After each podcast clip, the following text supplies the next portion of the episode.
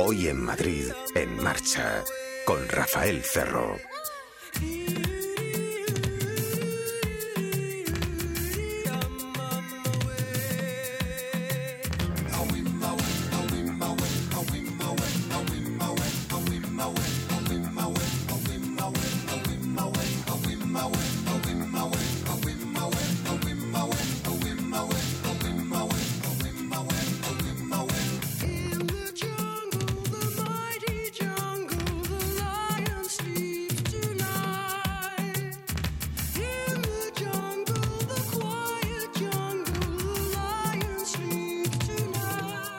Contra lo políticamente correcto también en el programa del motor. Esto que nos dicen los políticos, automovilismo con ecología es el eléctrico y solo eso. ¿Hay algo más? ¿Hay otras soluciones? ¿Hay una manera de consumir el 30% menos que un diésel? ¿El 50% menos que la gasolina? Y luego no estar con ese problema de que a Vigo no me puedo ir desde Madrid porque la carga no me dura. Hay eh, coches muy, realmente muy ecológicos que no son eléctricos. Dejamos la incógnita ahí. No, enseguida la resolvemos. La radio del motor. Coches, motos, hoy en Madrid en marcha.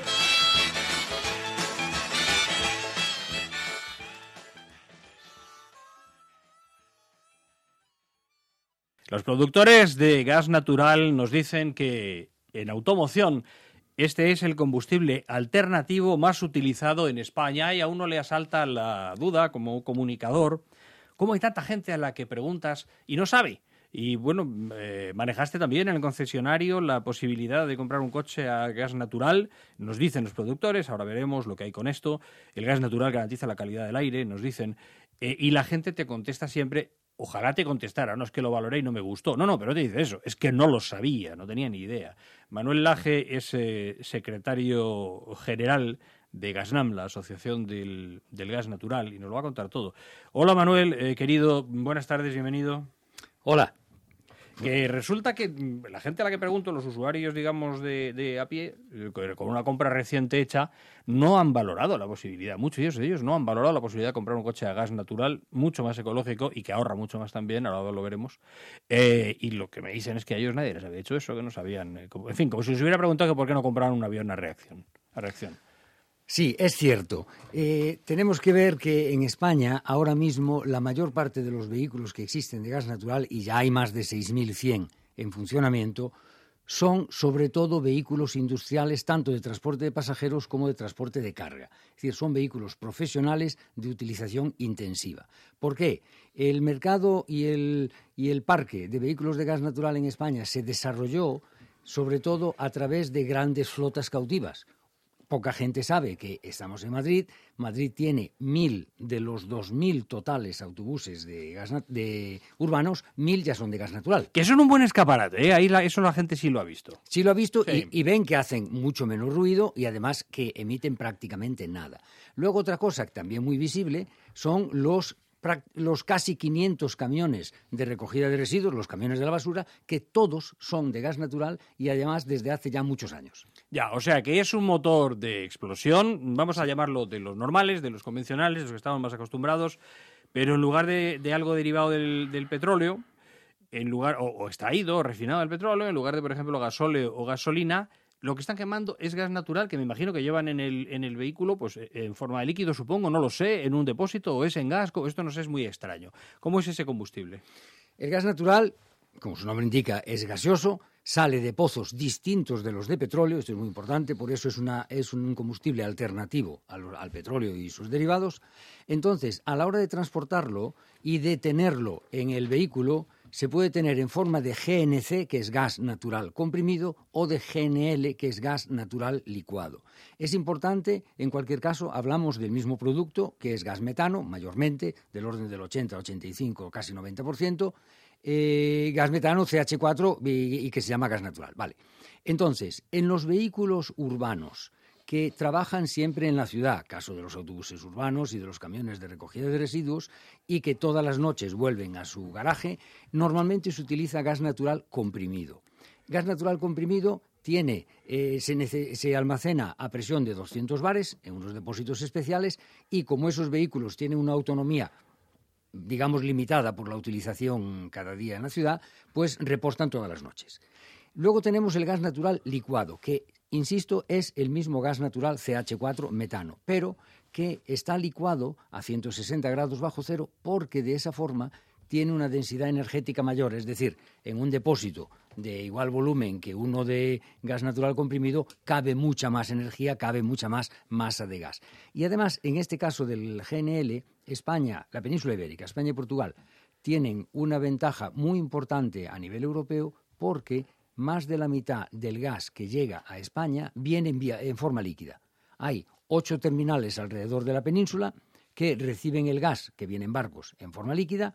Allí se almacena en grandes depósitos y luego, por una parte, se regasifica para meterlo en el tubo y es el mismo gas que llega para uso doméstico, para uso industrial, etcétera, etcétera, pero también se puede utilizar directamente en forma líquida para vehículos de larga distancia que es el caso de los camiones de carretera. Es decir, ahora mismo ya hay en España del orden de 300, pero subirá muchísimo el volumen, el, parque en este año 2017 porque eh, con el gas natural líquido se pueden conseguir autonomías de vehículos absolutamente iguales a las de diésel.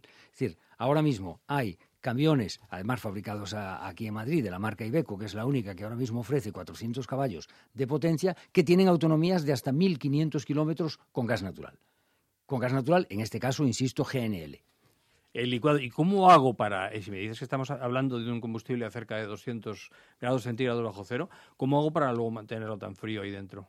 Eso es una cosa que está perfectamente resuelta, pero además de resuelta desde hace muchísimos años. Viene en barcos eh, criogénicos, es decir, se licúa in situ, es decir, en el propio pozo hay una gran planta de licuefacción con esa planta, con ese gas licuado ya, se carga los barcos y entonces los barcos los llevan a destino, en este caso a la península ibérica.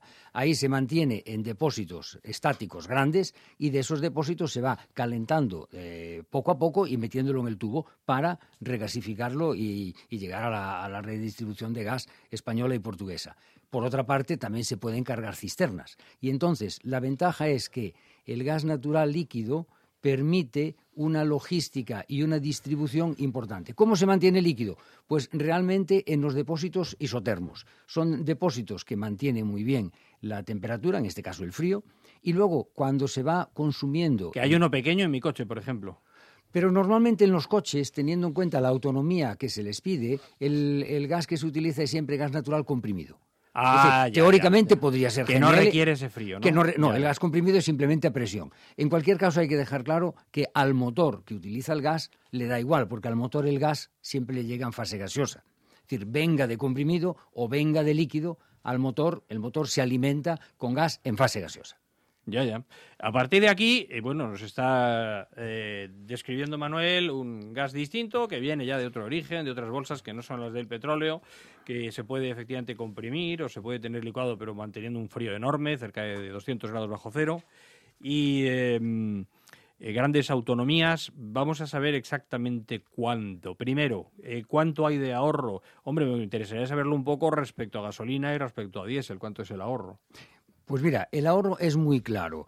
Eh, el mismo vehículo, en el caso de gasolina hay que comparar con un turismo, evidentemente, porque no hay camiones de gasolina. En un turismo de gasolina contra un el mismo turismo de gas natural, el ahorro por kilómetro es del orden del 50%. Es decir, un kilómetro recorrido nos cuesta la mitad que si lo recorriésemos con gasolina. En la comparación con el diésel, y esto es válido tanto para el turismo como para los camiones, autobuses incluidos, estamos hablando de un 30% menos de coste por kilómetro. Entiendo que esto viene del hecho de, que, de dos hechos, ¿no? De que se consume menos combustible y que es un combustible también que no es caro, ¿no? Desde luego, el, gas, eh, el gas cuesta sensiblemente menos que el petróleo. No olvidemos que en todos los combustibles hay, por una parte, el precio real de extracción y el precio del producto en sí mismo, pero luego hay una parte muy importante que es que, son los impuestos. Entonces, podemos decir que el gas natural en origen, y aquí hablamos estrictamente de precio, de precio, vamos a decir, de producción, cuesta del orden del 70% menos que el petróleo. ¿Y eso por qué? Pues mira, entre otras cosas, porque el gas natural no se refina. Según sale del pozo, se conduce a través de gasoductos o a través de GNL y es tal como llega al consumidor un coste ahí, ¿no? Claro, eso está claro. Luego, evidentemente, hay toda la parte de impuestos y tasas y demás cosas. Ya, ya. Te confesaré, este programa lleva en marcha desde mayo de 1985 y te confesaré que pasamos las primeras décadas advirtiendo a la gente, les están poniendo a ustedes muy barato el gasóleo y lo subirán. Están comprando ustedes en masa coches diésel y lo subirán. Nos llegó un momento que nos colocamos en 72 coches de cada 100 vendidos eran diésel, eh, que son los que emiten nitrógeno. En el año 90 y tanto, seguramente 95, no recuerdo el, instante exacto. Sobre el año 95 había un, cerca del 90% de coches diésel en España. Todo lo que se vendía era diésel, casi todo, ¿no? Y emitía, seguían emitiendo nitrógeno. Y luego llega, me da igual ya de qué color, ¿eh? pero un político es un político, ¿no? No, no, no, no distingo mucho yo. Pero hay un punto que te llega, por ejemplo, la alcaldesa de la gran ciudad o el que sea, mira al cielo y dice, está todo cubierto de nitrógeno. Claro, solo dejan ustedes por ese hecho artificial de que cuesta lo mismo, les costaba lo mismo refinar gasolina que gasóleo. Eh, y como siempre lo pone usted más barato el gasóleo, solo hay diésel. ¿Qué quiere que haya en el, en el cielo? Pues nitrógeno. El gas natural es alucinante, es una cosa, las cosas que hacen aquí. No, hay un solo asesor alrededor, un ingeniero, un tío normal, un ingeniero que les diga, oiga, no puede usted hacer que todos los coches sean diésel, primero por eso, porque se va a contaminar de nitrógeno todo. Y segundo, porque llegará un momento que la gente vea que, le, que va a haber que jubilarle a, la gente los coches de gasóleo. Realmente es así, pero eh, ojo, esto no ocurrió solamente en España. En toda Europa estamos en la misma situación. No, si el animal es el mismo, el político, sí, más o menos. Es todo, demagogia. Pero no solo, no solo. Ahí hay que decir una cosa. Por ejemplo, en los años 50, si miramos, si miramos datos de los primeros años 50 o por ahí, la gasolina y el gasóleo tenían una diferencia de precio del orden de un tercio. Es decir, la gasolina costaba 4,50 más o menos, pesetas, claro, y el gasoil costaba del orden de 1 a 40, es decir, del orden de un tercio. ¿Por qué? Muy fácil, porque el gasoil solo se utilizaba en transporte profesional, es decir, los camiones, los trenes, etcétera, los barcos, etcétera, etcétera. Entonces, claro, ¿qué sucedió? Ahí ya no solamente ha sido mm, culpa, dicho de así, de políticos, sino también la propia técnica. Es decir, los, los, los motores diésel eran motores ruidosos, motores que echaban humo, etcétera, etcétera. Entonces, empezaron los taxis porque es un uso profesional continuado y les interesaba el ahorro. Después empezó a haber varias marcas europeas que empezaron a ofrecer vehículos diésel con unas prestaciones, vamos a decir, cercanas a las de la gasolina. Ahora mismo un vehículo diésel tiene unas prestaciones absolutamente comparables a las de la gasolina, incluso en algunos casos mejores. ¿Cuál fue la consecuencia, no sé si decir inesperada, pero desde luego no deseada? Que ahora mismo el gasoil cuesta como la gasolina, punto por un tema de impuestos. Es decir, la cantidad de impuestos que hay que, que hay que recaudar es una. Entonces, si ahora gasolina se consume menos, pues hay que ponerse la gasoil. Consecuencia segunda, menos deseada todavía, que el transporte sube de precio porque los transportistas ya no tienen un gasoil a un precio especial, distinto del de la gasolina. Pero eso ha ocurrido en toda Europa y eso es así. Entonces, una alternativa que nosotros proponemos, y esto no es para mañana, sino para más adelante, es que pensando, y aquí les voy a dar un dato que me parece de gran interés, tanto en un estudio europeo como en uno americano, totalmente distintos e independientes, prevén que en, el orden, en los próximos 15-20 años, más de un tercio del gasoil consumido en transporte por carretera habrá sido sustituido por gas natural líquido, más de un tercio. Entonces nosotros podemos imaginar que con el tiempo el gas natural líquido se va a ir convirtiendo en el combustible profesional. Entonces, como los coches de gas natural que crecerán, en cualquier caso no van a usar el líquido, sino que van a usar el comprimido, ahí se abre una posibilidad de volver a un combustible profesional que sería el gas, el gas natural líquido. Claro, luego cuando te venden algo como único, que es prácticamente lo que ha estado ocurriendo estos años y décadas, y décadas de aquí con el eléctrico, lo ves chungo. Eh, cuando te dicen usted tiene la opción del eléctrico o este de los coches de gas natural, por ejemplo, ya es otra cosa, ¿no? Pero te dan una sola cosa. Al, político le dices, hombre, eléctrico, primero me está usted vendiendo que son emisiones cero. El coche al rodar no emite nada, más que un poquito de ruido, pero no emite nada, no emite gases. Pero, ¿y cómo ha metido usted ahí toda esa electricidad? Si, si, si es hay, una posibilidad de que no haya habido emisiones cero. Cargando el coche de electricidad no se haya emitido nada, que es la que usted me está diciendo que no quiere, que es la de las nucleares. Pero si quema carbón, emite gas. Si quema gas, si quema gas también. O sea, quiero decir, es que es mm. todo mentira, ¿no? Sí, vamos a ver. Yo creo que hay que separar los conceptos y las consideraciones. Es decir, cuando hablamos de emisiones, tenemos que referirnos claramente a emisiones locales. ¿Qué es lo que se emite cuando se eh, circula en ciudad, porque es la primera preocupación. Es decir, la calidad del aire en las ciudades nos preocupa en las ciudades, no en medio, en medio del campo, aunque por ahí pase una carretera o una autopista. Entonces, separando las emisiones locales, la calidad del aire en la ciudad se mide por el NO2. Es decir, eh, los óxidos de nitrógeno eh, lo que hace daño realmente a la salud es el NO2, que es uno de los distintos óxidos de nitrógeno. Y la otra, y la otra eh, el otro producto que realmente es dañino para la salud son las partículas sólidas. Entonces, lo que hay que pensar es óxido de nitrógeno, NO2 y partículas sólidas. Y tratar de reducir eso al mínimo o eliminarlo. Entonces, eh, hemos visto con, no sé si decir con sorpresa a través de los últimos años, que el gran culpable de esas dos emisiones son los motores diésel. Y los motores diésel, tanto los de turismo como los de servicios públicos, camiones, autobuses, etcétera. Subrayo la explicación, que está muy bien, fíjense, por si quieren quedarse con la copla, eh, lo que hace daño a nuestro cuerpo, a nuestro organismo, a nuestros pulmones y a, muchas otras partes es lo que contiene nitrógeno, por ejemplo, NO2. Eso es lo dañino. Y también partículas que hay que se quedan en suspensión, también son malas, son nocivas también, ¿no? Pero de lo que se nos ha estado hablando durante muchísimos años es de CO2.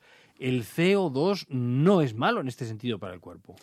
Insisto en que hay que separar emisiones locales y las otras emisiones. Porque el CO2, yo siempre digo, y con esto no, no, pretendo decir nada sorprendente, el CO2 sabe rico. El agua con gas, las bebidas refrescantes, eh, la cerveza, eh, el cava, todo esto es CO2. Las burbujas son CO2 y a nadie le molestan.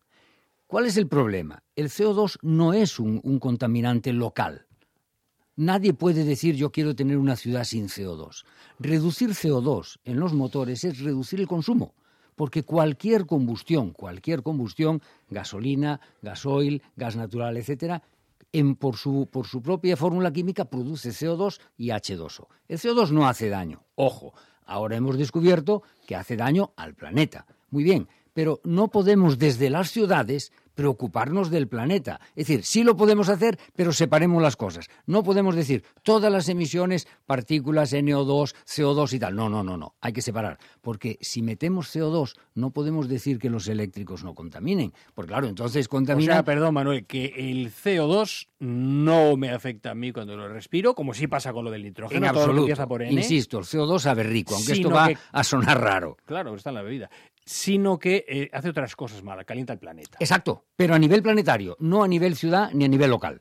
Y esto es muy importante. Entonces, claro, nosotros tenemos perfectamente, eh, perfectamente la posibilidad de convivir y estamos encantados y conocemos a la Asociación de los Vehículos Eléctricos, porque los vehículos eléctricos en ciudad tienen un cometido muy importante y muy, y muy bueno, que es el, vehículo pequeño, el vehículo de poca, distan de poca distancia, de pocos recorridos, etcétera, etcétera. Pero claro, el vehículo eléctrico tiene sus condicionantes y sus limitaciones. Es inimaginable un camión de 40 toneladas eléctrico. Es inimaginable poner todos los autobuses de Madrid eléctricos, a menos que volviéramos a inventar los trolebuses. Entonces, claro, lo que hay que decir es el eléctrico en este tipo de utilización. Y en este otro tipo de utilización tenemos que tener una alternativa al petróleo. Y entonces, ¿cuál es la realidad de hoy?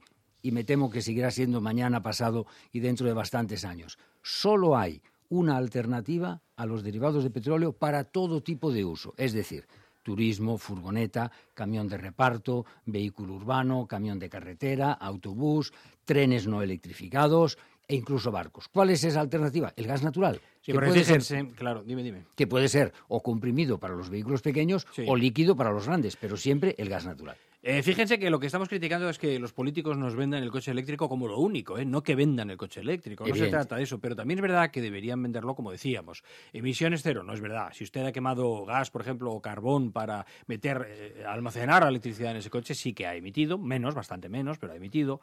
Eh, si usted se fija un poquito, verá que no hay camiones eléctricos ni aviones eléctricos y que no los va a ver circulando normalmente, vamos. Y, y luego, si lo que usted va a hacer es el Madrid-Oviedo, mm, a lo mejor no.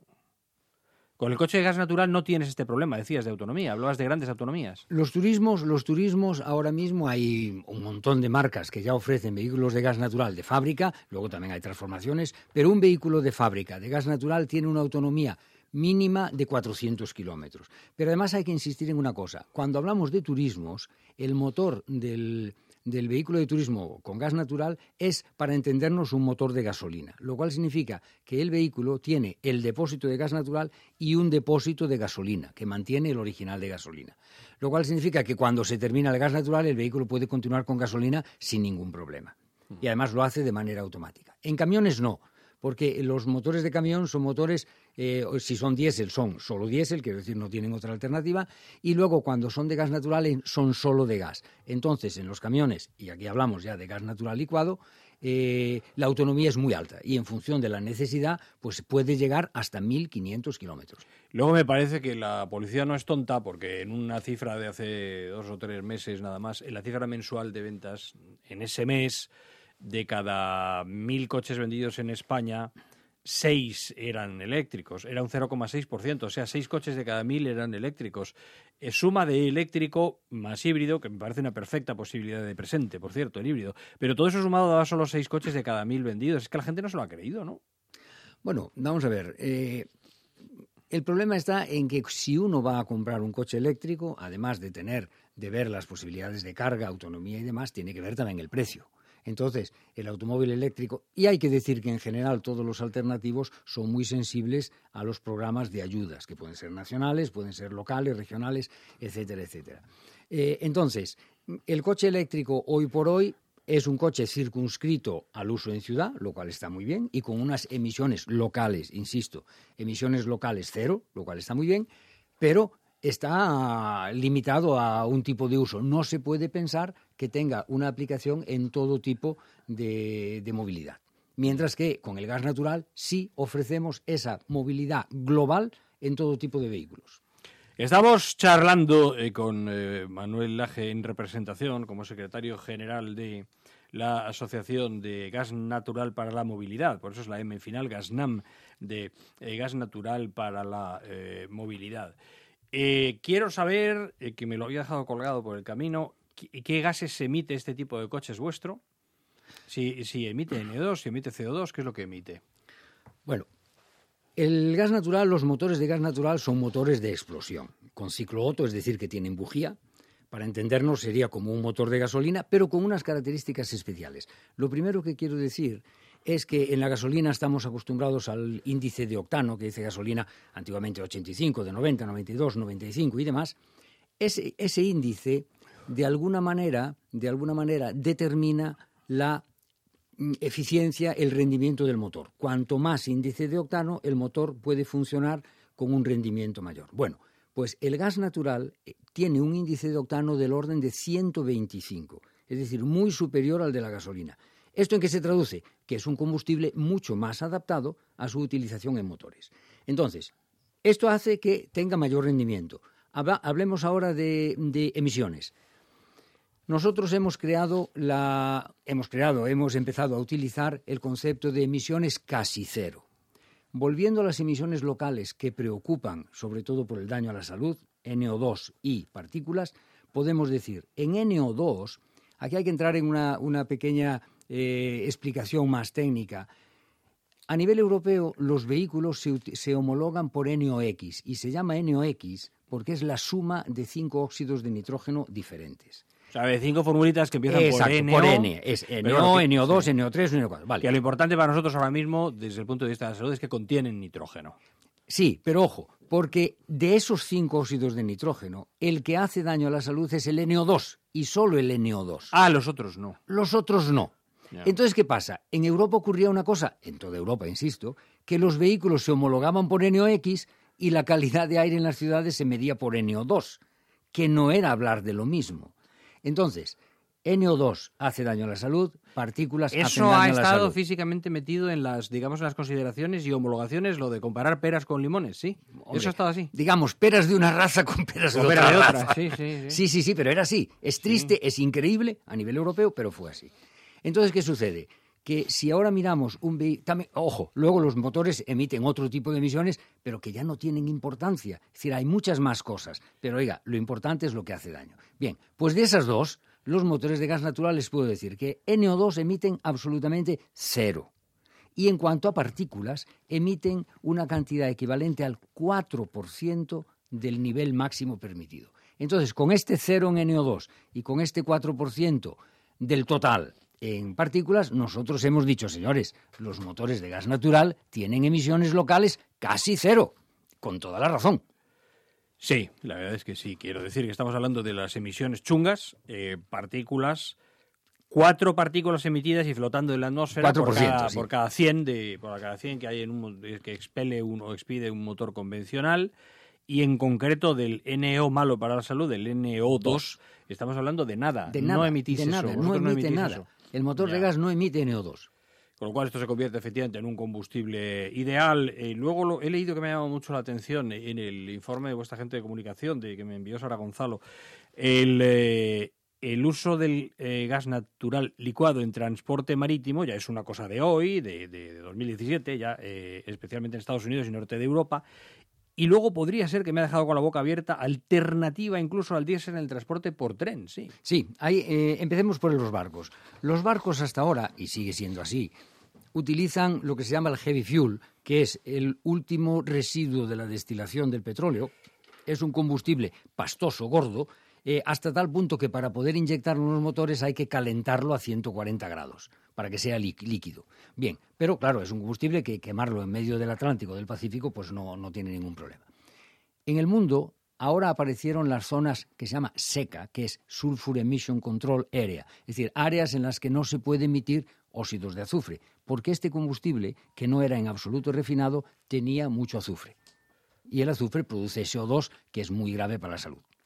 Bueno, entonces, en el mundo ya se empezaron a limitar las zonas de utilización y ahora mismo las dos costas americanas, más en Europa el mar Báltico y el mar del Norte, ya no se puede utilizar este combustible. Entonces, o se pasan a un combustible mucho más caro, que es un gasoil, vamos a decir, tipo automoción, no exactamente, o se pasan al gas natural. Y entonces, ¿qué sucede? Ahora mismo en el mundo hay ya del orden de 70 barcos, que son poquitos, que ya utilizan gas natural.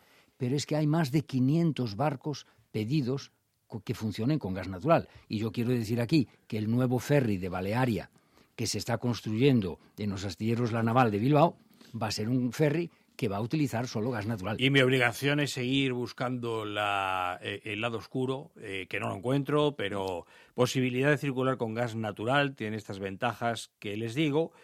Y, barrunto, podría ser que el lado oscuro está en que comprarme yo un automóvil para mi economía familiar sea una barbaridad de 30.000 o más euros, o es que son muy caros, o dónde está aquí el, el truco. Perdón, eh, eh, termino primero con los trenes. Sí, faltaban los Eh, trenes. Sí, supongamos sitios que no se pueden electrificar, funcionan con Claro, diésel, los, los, trenes, sí. nadie discute la electrificación, Sí, esto está claro, pero en España y en toda, y en toda Europa hay un montón, un montón realmente de líneas que no se justificaría electrificarlas por inversión, etcétera, etcétera. Y siguen funcionando con máquinas diésel. Y entonces a los trenes, de nuevo, les pasa un poco como a los barcos. Hasta hace dos o tres años o cuatro años no tenían ningún límite de emisiones. Y claro, estamos hablando de motores de 4.000 caballos. Si nosotros pensamos en la estación de La Broñigal, aquí en Madrid, ahí hay funcionando continuamente tres o cuatro locomotoras diésel que están en el centro de Madrid Y echando nitrógeno como demonios. están funcionando, es decir, una locomotora diésel en, una, en un área como el Abroñigal es un área urbana. Bueno, y están, eh, están quemando el gasoil y están soltando todo tipo de emisiones sin control. Y se puede meter ahí eh, trenes es una alternativa. los fabricantes, los de, fabricantes gas de, natu- de gas natural licuado. licuado en gas este natural caso. licuado. Eh, en este caso, eh, los motores, los fabricantes de motores de locomotoras ya tienen, la, la- ya ofrecen la posibilidad del mismo motor para funcionar con GNL. Y eso es una alternativa. Para hacerse una idea, un- un- una locomotora equivale a 150 autobuses. ¿eh? Entonces, si tenemos tres autobuses, tres locomotoras funcionando aquí en Madrid, estamos eh, emitiendo lo equivalente casi a 500 autobuses que no tienen límite de emisiones. Eso es muy grave. Ya, ya, ya. Y lo que te decía... Esto de que- los turismos. Ah, perdón. Luego yo puedo comprarme un coche y eso a qué Sí. precio está. Ahora mismo, eh, nosotros tenemos dentro de nuestra asociación eh, la marca SEAT, que produce en Barcelona vehículos de gas natural. El vehículo SEAT León de gas natural cuesta exactamente lo mismo que el mismo vehículo en diésel. Exactamente lo mismo. Y hay un vídeo que, que se puede descargar de nuestra página web, que es Madrid-Barcelona por 20 euros, con gas natural. Finalmente, porque entiendo que construirlo, la operación de construcción es similarmente mm, delicada o prolija o tal, cuesta lo mismo construirlo. El motor ¿no? es, es menos prácticamente un motor de gasolina, sí. pero luego lleva los depósitos de alta presión, que sí son unas piezas realmente Claro, más caras. claro, pero ahora tiene- mismo el precio es el mismo que el equivalente diésel. Bien, recapitulemos. Tú me, dices, Manuel, vamos a ver si somos capaces de divulgarlo bien. Estamos hablando de gas eh, natural, que es para la movilidad, de la posibilidad de que usted el mes que viene, si va a comprar un automóvil, pida un coche con gas, con gas eh, natural. Hay dos tipos de este gas, tampoco tiene usted por qué meterse en mayores profundidades en eso. La autonomía es grande, se han manejado vehículos, no es eh, cualquier utilitario que usted coja, pero se han manejado vehículos con 1.500 kilómetros de autonomía. Ahorro respecto a la gasolina, 50%, estos son los datos, emisiones de nitrógeno del tóxico, 0%, eh, no hay emisión de nitrógeno del tóxico, de partículas de suspensión en el ambiente, que también son nocivas, 4 por cada 100 de un motor de los que estábamos acostumbrados de toda la vida, de uno convencional, por ellos ellos dicen hay muy bajas emisiones, creo que es honrado poner el adjetivo, casi cero, 4%, eh, y luego precios de los coches como los otros, como por ejemplo los, eh, los diésel. No sé si me he dejado algo.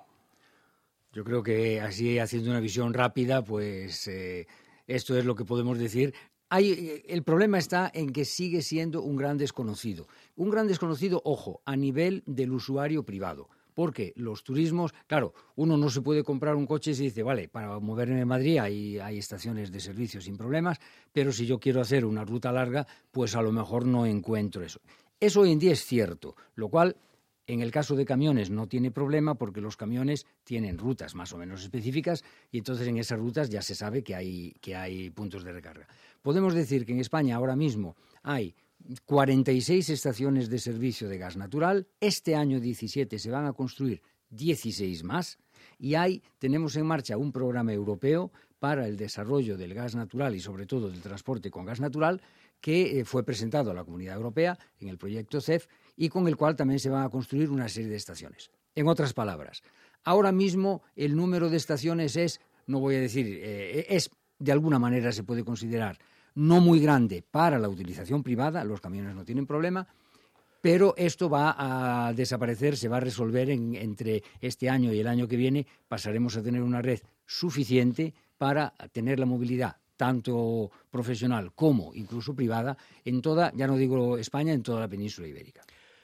En fin, eh, que si van ustedes a cambiar de coche deben valorar esta posibilidad como otras. Eh, coches que funcionan con gas natural, lo que sí debemos tener en mente es que eh, si estamos consumiendo gasóleo en concreto, estamos moviéndonos de la manera más contaminante. Ya sé que durante mucho tiempo nos han impelido a ello, pero es la más contaminante. Hasta que tú quieras, Manuel Ángel, secretario general de la Asociación del Gas Natural para la, para la Movilidad. Gracias, amigo, por, por, por contarlo de manera que los que no somos ingenieros nos hemos enterado. Gracias. Muchas gracias. 101.3 y 106 FM. Todo el mundo habla de Sumo Restaurantes, un viaje gastronómico que te transportará a la cocina asiática más vanguardista. Los restaurantes Sumo están de moda. ¿Aún no nos conoces? Entra en nuestra web sumorestaurante.com y visítanos, cada día más cerca de ti. Veo que tienen un problema de pareja. Yo quiero un coche grande. Yo uno con un precio pequeño. Yo quiero un cinco puertas. Yo un precio pequeño. Yo le recetaría el nuevo Forca Plus, un nuevo concepto revolucionario de vehículo que es un coche grande con un precio pequeño y con cinco puertas desde 7.490 euros. Nuevo Forca Plus. Muchas gracias, doctor. ¿Doctor? No, yo soy el vendedor. Financiando con FCE Bank. Condiciones en Ford.es. Pruébalo en la red Ford de concesionarios. Vive la experiencia gastronómica de probar la fusión de varias cocinas, mediterránea, china, oriental, en un buffet donde la calidad de los productos es lo primero. Una selección de carnes a la brasa en nuestra parrilla a la vista. Walk Garden, Francisco Silvela 63.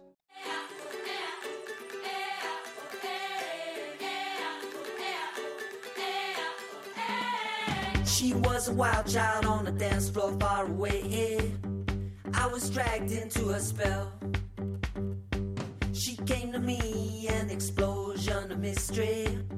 Was she real? I couldn't tell. Who cares? She made me party all night, party all day, party all day. She was a whirlwind blowing life into the party, then sent me down the road to hell. She came to me and changed my whole story.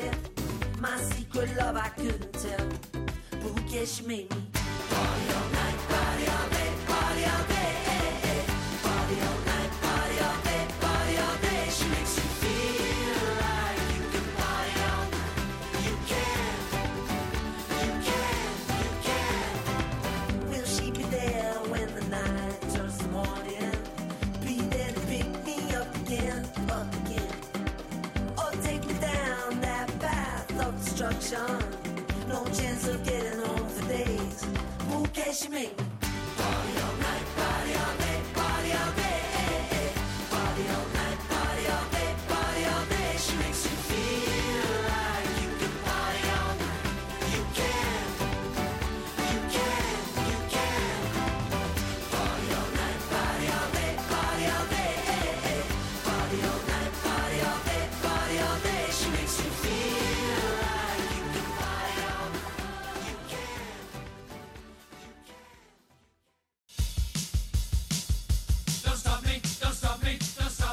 La radio del motor.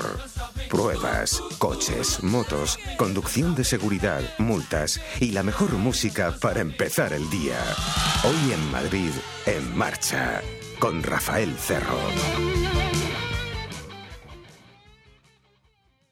Nace un nuevo servicio de viaje, se llama Otocar, y lo que pretende es garantizar lo más importante, por encima de la economía o cualquier otra consideración, la eh, seguridad. Y tiene el mejor aval, Mario Arnaldo, Automovilistas Europeos Asociados. Bienvenido, Mario. Encantado, Rafa. Encantado de estar con todos los amigos de Onda Madrid y contigo. Supongo que siempre estamos pensando en eso. Y fíjense que en este campo de la seguridad vial, que es el más importante porque de él dependen vidas, como en cualquier otro en el que sea, el de la publicidad, en el de- en el de que sea, eh, lo importante al final es que necesitamos ideas, darle un par de vueltas a las cosas y gente creativa que nos diga, aquí hay un camino nuevo, probémoslo a ver cómo va. Eh, esto es una nueva idea, por todo lo que he leído analizando esto para hablar ahora contigo. Sí, sí, es una buena idea. Y tú sabes mejor que nadie, Rafa, que desde hace más de 25 años la organización que presido, eh, Automovilistas Europeos Asociados, pues hemos venido apoyando actividades e iniciativas inteligentes en materia de, de seguridad vial. Y como tú mejor que nadie sabes, consideramos inteligentes aquellas que están basadas en la prevención y no en la sanción porque son estas las que se fundamentan en la prevención, las que evitan los accidentes y las otras son el fracaso de una sociedad. Las multas, el código penal, no devuelve la vida a los fallecidos en un accidente de tráfico, ¿no? Y a lo largo de, de todos estos años, pues hemos apoyado desinteresadamente iniciativas, pues como una que tú probaste precisamente el airbag de moto, que eran iniciativas inteligentes, o tú también has sido partícipe de que en España pues se incorporaran para la protección de los motoristas los guardarraíles homologados en toda Europa que estamos exportando para evitar que eh, se produjeran lesiones, o por ejemplo eh, dispositivos, la incorporación de dispositivos que impiden el arranque de conductores ebrios como el dispositivo Alcoloc. Todo este tipo de iniciativas que consideramos inteligente pues se une esta nueva este nuevo servicio de que está basado en economías colaborativas este servicio de compartir viaje pero donde se integra en ese servicio de economía en ese servicio de economía colaborativa el concepto de seguridad vial. Tú fíjate Rafa que hace 40 años yo todavía no tenía carnet de conducir y ahora me he enterado que hacía co economía colaborativa porque hacía dedo para ir a las discotecas de la sierra y me montaba en el primer coche que, que me cogía, ¿no? No preguntaba si tenía carné ni siquiera o, o en qué condiciones viajaba. Ojo que si haces una colecta o la, el cura en la, en la iglesia saca la cestita, eh, es crowdfunding, ¿eh? No vayas a pensar que estás haciendo una colecta. Ya, ya. Por eso digo que, que ya los tiempos pues cambian, ¿no? Y en este sentido, este nuevo iniciativa de Otocar, por eso nos hemos permitido el patrocinar su presentación en sociedad, precisamente porque, o, o eh, apadrinar su presentación en sociedad, porque creemos que puede ser eh, algo que un sistema que contribuya sin duda a mejorar la seguridad vial. Fíjate que en el tema de los conciertos, cuántos padres y madres pues eh, pues que cuando sus hijos van a, a, esos conciertos pues siempre se quedan en vela para ver que eh, llegan bien y que vuelven bien, ¿no? Pero fíjate que esto que parece a lo mejor de, de gente joven, de, de tal, pues eh, supone un movimiento y algo muy bien pensado. Para que tengan una idea, ¿eh? lo que se mueve eh, en España, eh, lo que son los conciertos, la música en vivo, eh, con un informe, nos hemos hecho del, de Etiquetea, que es una investigación que se realiza precisamente de las ventas de, de entradas a festivales, los 50 festivales de música más grandes de España superaron el año 2015 3 millones de espectadores. 3 millones. 136 días de festival ha acogido a 3 millones de asistentes con una media de 22.000 personas por día.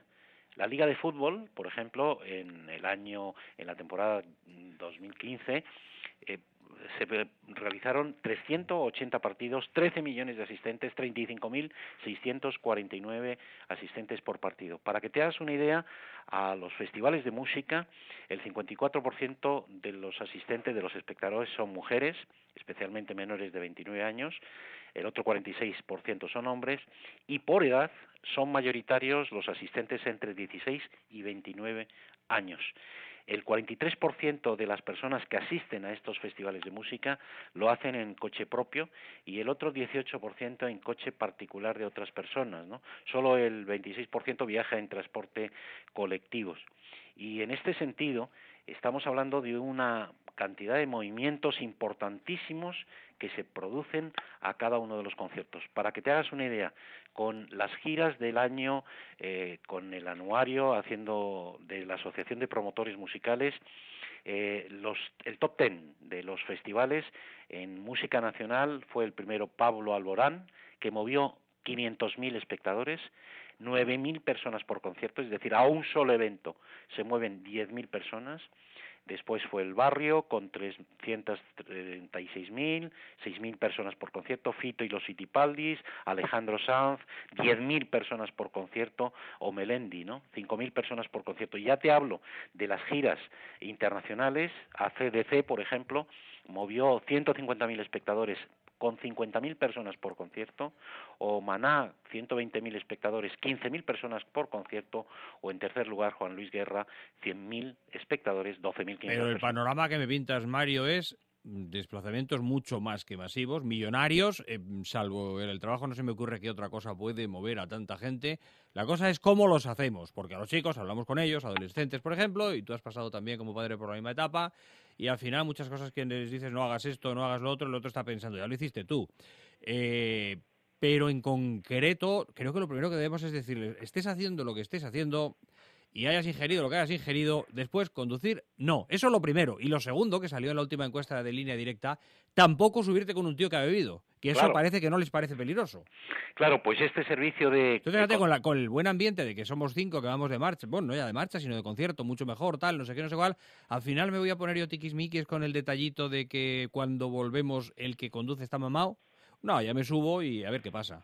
Bueno, pues precisamente esta plataforma de viajar compartido, que es Otocar, los dos O's centrales son 200, doble 00, conductor 00. Porque hay que transmitir, y ya se está transmitiendo ese mensaje, y precisamente lo original de esta iniciativa es que se mm, tiene que establecer, en primer lugar, el compromiso de que el co- va a conducir en ese viaje compartido para garantizar la seguridad de los, de los asistentes, no puede beber ni ingerir ninguna sustancia incompatible con la conducción. O sea, la novedad en redes que tú, que bueno, que ha aportado tocar, no tú, pero tú lo has apadrinado. La novedad en redes es, eh, ya sabíamos lo de compartir vehículo, pero ahora le garantizo a usted, por contrato, que no está bebido el conductor, ¿no? Y además, si alguien, fíjate, eh, si alguien, pues decir, bueno, yo me comprometo y garantizo y además no voy a cobrar nada si no estoy en condiciones, que no es, sino que incluso si alguno de los asistentes tiene un comportamiento anómalo, tiene además un seguro de asistencia en viaje que lo tiene concertado con Caparac que garantiza que esas personas que tenían que viajar con alguien seguro eh, y de forma segura lo van a hacer, mm, no se van a quedar tirados, porque eso es la cuestión de decir, hemos quedado cinco amiguetes, pero luego el que tenía que conducir, luego este no, no, este no está en condiciones y yo me quedo colgado. No, no, asistencia en viaje, te mandan un taxi, te mandan para que vuelvas sano y salvo a tu lugar de, de origen. Esto es, creo, lo importante y además eh, el que se incorpore la seguridad para de forma temática, es decir, es un sistema de viaje compartido temático. Hay y en la aplicación que te bajas, tú vas a ver a qué festivales quieres o a qué conciertos o a qué partido de fútbol. Y hay también incluso otras versiones que son eh, algo que nosotros estamos muy sensibilizados, que es el tema de la tercera edad. Hemos visto como, por ejemplo, algunos cuando sale un accidente de tráfico en el que un conductor octogenario pues eh, está implicado, eh, pues eh, volvemos otra vez a, preguntarnos si eh, habría que poner un límite de edad a la conducción. Bueno, pues fíjate, tú puedes prohibir y puedes establecer, decir, prohíbo que ya las personas de más edad, que es lo que se pregunta, este no puede conducir. Pero eso no resolvemos el problema porque no les estamos garantizando la movilidad. Y para tomar una decisión, para que alguien mm, se corte la coleta como conductor y deje su carnet de conducir, tienes que garantizarle la movilidad porque la gente mayor y cada vez nos vamos a hacer la pirámide poblacional, cada vez el censo de conductores será de mayor edad. Sí, tú tienes que decirle al mayor, entiendo que es duro lo que lo estoy diciendo, pero usted probablemente no está en condiciones para conducir. Sé que esto no es fácil ahora. Se lo voy a poner lo más sencillo posible para que efectivamente pueda moverse. Claro, porque yo voy a seguir yendo pues a comer el domingo, porque a lo mejor el coche solamente lo necesito para ir el domingo a comer al campo o lo único que quiero es ir al centro comercial para hacer mis compras, que incluso hay iniciativas en Estados Unidos, por ejemplo, a mí me llamó la atención mucho y por eso estamos eh, buscando soluciones inteligentes de que incluso por los propios centros comerciales, porque dice mire usted, es que una persona mayor también va a seguir consumiendo y puede ser un consumidor importante. Y lo que hacen es garantizarle la movilidad, centros comerciales, e incluso las parroquias, los cultos, para que sus feligreses sigan yendo a las, a las iglesias de su culto, eh, pues eh, le garantizan la movilidad con servicios de voluntarios o con otros servicios. En definitiva, Internet ha modificado, los sistemas de economía colaborativa se introducen con fuerza en nuestro país y creo que iniciativas como esta, insisto, son inteligentes. No es el Código Penal, no es endurecer las multas, no son las prohibiciones, es facilitar una realidad y adaptarse a la realidad para que cualquiera que vaya a un festival, cualquiera que vaya a una aglomeración puedan compartir de forma segura y puedan garantizar su viaje de forma segura. Por eso nos ha parecido interesante el apadrinar la presentación en sociedad de esta iniciativa o tocar para que eh, la gente y sobre todo la gente joven pueda ir y volver con seguridad de esos conciertos. Y otro elemento importante que se introduce y que sin duda pues a competidores que ahí asisten, eh, otras plataformas de, viajes compartidos van a tener que copiar ese elemento e introducir claro, hay que ir por ese camino. Vamos a ver, llega el siglo XXI y con él estas posibilidades de compartir coche. Perfecto. Y em, hay una serie de polémicas, unas si perjudican al taxi, si no lo perjudican. Cualquier novedad muy importante eh, genera alguna fricción, ¿no? Y se habla de todo eso y tal. Pero ojo, es que hay una cosa que no estamos diciendo, eh, que es lo que les plantea aquí automovilistas europeos asociados. Cuando comparto coche, pongo mi don más preciado que es la vida en manos de un tío que es un desconocido, ¿no? Claro, es que esa es, en eso se basan las economías colaborativas, es en confiar en desconocidos. Es, por ejemplo, en el tema del transporte, te están montando una persona que no sabes si ni siquiera tiene carne de conducir o en el caso de, mm, eh, por ejemplo, que también hay otros eh, segmentos en compartir casas, es decir, estás metiendo en tu casa a una persona desconocida, es eso precisamente y tiene de alguna manera que reforzarse la, y, eh, la esa desconfianza o ese confiar a ciegas en lo desconocido, de alguna manera tiene que ofrecer unas ciertas garantías. Y a partir de aquí, repetimos, mensaje a los chavales, iremos discutiendo las cosas que haces, y unas estarán bien, otras estarán mejor, en otras simplemente tendré que darte libertad. Ahora, en el caso de que, no te pido que me reconozcas, ¿eh? pero en el caso, en la hipótesis de que en un concierto bebieras, que no yo no digo nada, ya lo hablamos otro día, pero lo más urgente es, si bebes, no te puedes subir, no puedes conducir. Y tampoco si ha bebido el otro chaval, el que conduce. Si eres el pasajero, no puedes ir en un coche. Ese es el mensaje. Creo que también tenemos que facilitarles clarísimamente, si tenemos la menor duda, oye, aquí tienes 30 euros o lo que haga falta. Es decir, vuelves en un taxi de donde sea, pero en estas condiciones no podéis circular.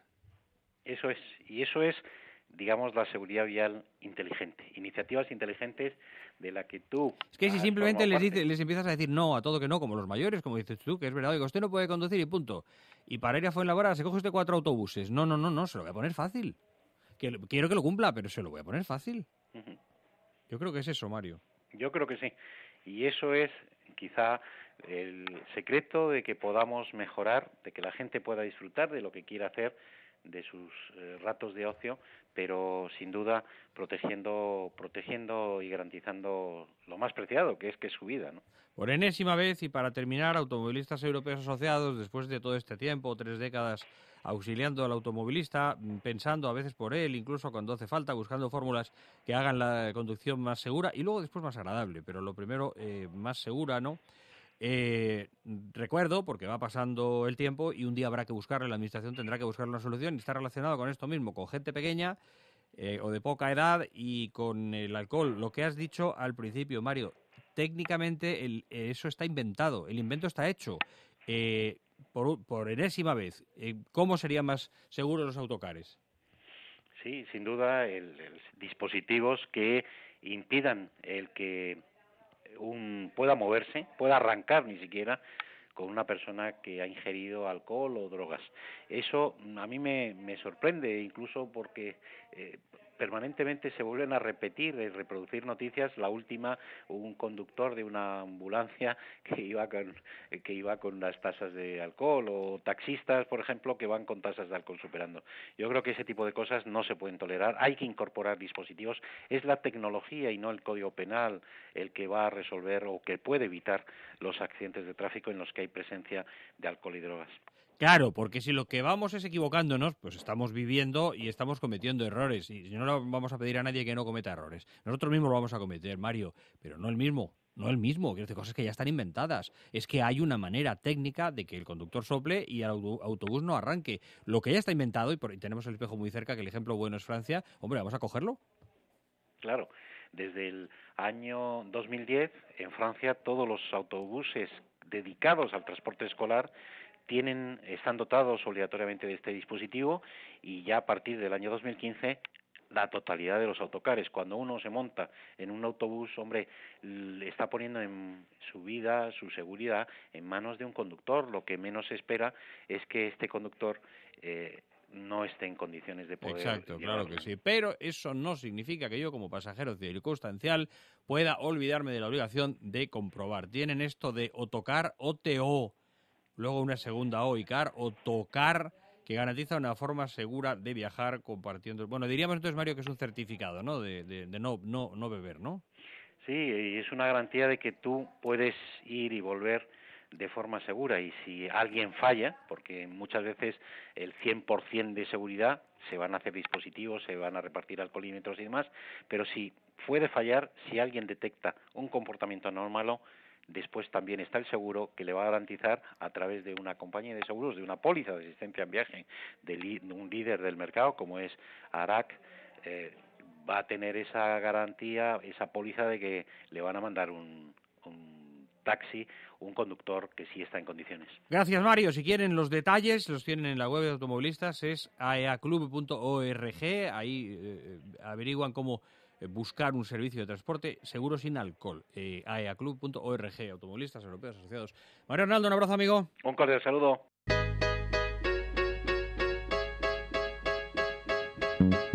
Lourdes Mercado en la parte técnica. Sean felices. Vayan con Dios.